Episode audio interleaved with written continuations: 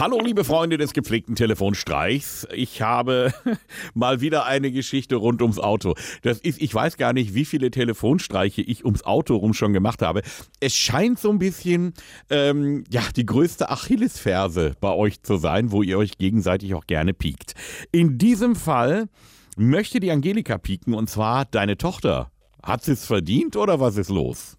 Ja, meine Tochter hat, ist 30 Jahre und hat im Laufe ihres Lebens schon sehr viel an Respektlosigkeit uns gegenüber walten lassen und auch anderen gegenüber walten lassen, dass wir aufgrund dessen ihr ganz gerne mal eins auswischen möchten.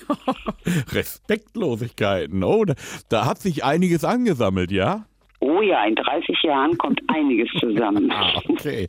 Aber können wir festhalten, dass sie im Grunde ihres Herzens eine ganze Liebe ist?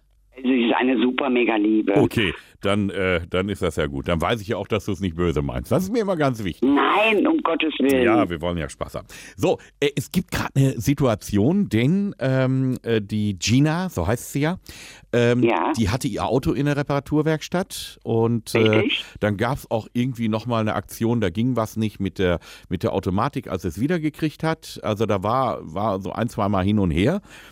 Richtig. Und ähm, jetzt wollen wir mal gucken, ob wir ihr hinterher nochmal einen Schrecken einjagen können. ja, das wäre doch prima. Ich würde einfach mal behaupten, einer unserer Mitarbeiter ist mit dem Auto übers Wochenende schön durch die Gegend gebrettert und hat sich nicht ganz an die Verkehrsregeln gehalten. Ja, klingt perfekt. Elvis ruft an. Hallo? Ja, schönen guten Tag, die Autowerkstatt. Ja, Ich wollte mal nachfragen, Ihr Auto ist ja jetzt, äh, haben Sie ja jetzt ein paar Tage schon wieder äh, bewegt. Ist alles in Ordnung? Da gab es ja noch so ein Problem mit der Automatik. ne, ist in, alles in Ordnung. Sonst Tipptopp. hätte ich schon angerufen. Tipptopp, gut.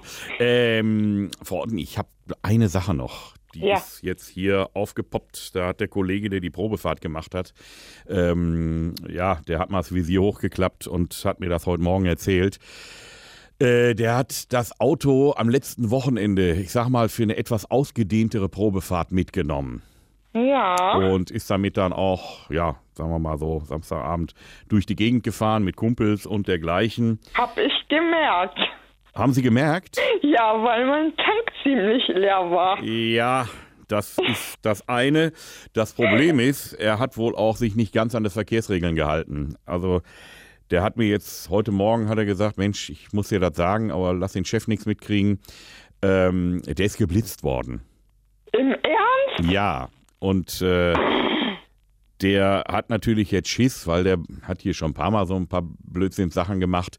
Ja, ja, Ich habe eine Bitte. Wenn da Ja. jetzt demnächst Post kommt, ja. können Sie es einfach regeln und nicht hier anrufen und sagen, hier, ich war das nicht, sondern sagen Sie einfach, jo, alles klar, ich war das, zahlen Sie das Bußgeld. Ich mache das irgendwann, wenn Sie mal Reifen gewechselt haben müssen oder so, dann machen wir Ihnen das wieder gut. Wissen Sie ungefähr, wie teuer das ist, wenn man geblitzt ist? Weil ich bin ja noch in der Probezeit auch. Kommt ja immer so ein bisschen auf die Sch- Geschwindigkeit an, ne? Ich sag mal, die Jungs, die sind nicht zimperlich. Wissen Sie ja, wenn die einmal. Ja, das Problem ist, ich bin echt noch in der Probezeit. Und wenn ich jetzt sage, ich war das und die blitzen das ja auch, die sehen das ja am äh, Foto und nicht, dass dann mein Führerschein weg ist. Ja, die schicken das ja erstmal und dann kann man sagen, alles klar, komm, ich bezahle das jetzt hier und fertig. Und äh, wenn die dann ihren, ihren Führerschein wollen, dann können sie immer noch mal sagen, Moment mal, hier war ich ja gar nicht, weiß auch gar nicht, wer das war. Aber dann, dann, dann ist es erledigt. Mhm. Ne? Dass sie das erstmal auf ihre Kappe nehmen. Ja, äh, ja. Ja, wir gucken mal. Ja. Weil muss ich den Papa fragen dann. Dem Papa. Ja.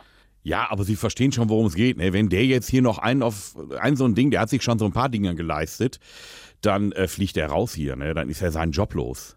Ja, Und am Ende sage ich mal, Job gegen Führerschein, es ist ja bei Ihnen das kleinere Übel.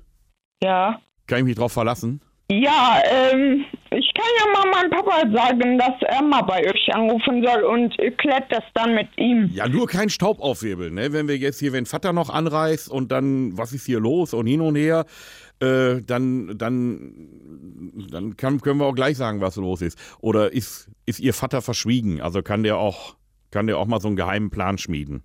Ja, ich glaube. Ja?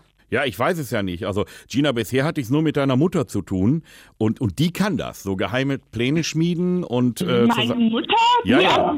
Hat, ja, die hat noch nie in der Werkstatt angerufen. Nee, aber, aber im Radio, bei mir, bei Elvis Eifel. Hallo Gina. Ja, hallo, wollte mich verarschen? Um's in, um's in einem Wort zu sagen, ja. Ja, vielen Dank. Regelmäßig neue Folgen von Elvis Eifel gibt's in eurem Lokalradio und natürlich jederzeit und überall, wo es Podcasts gibt.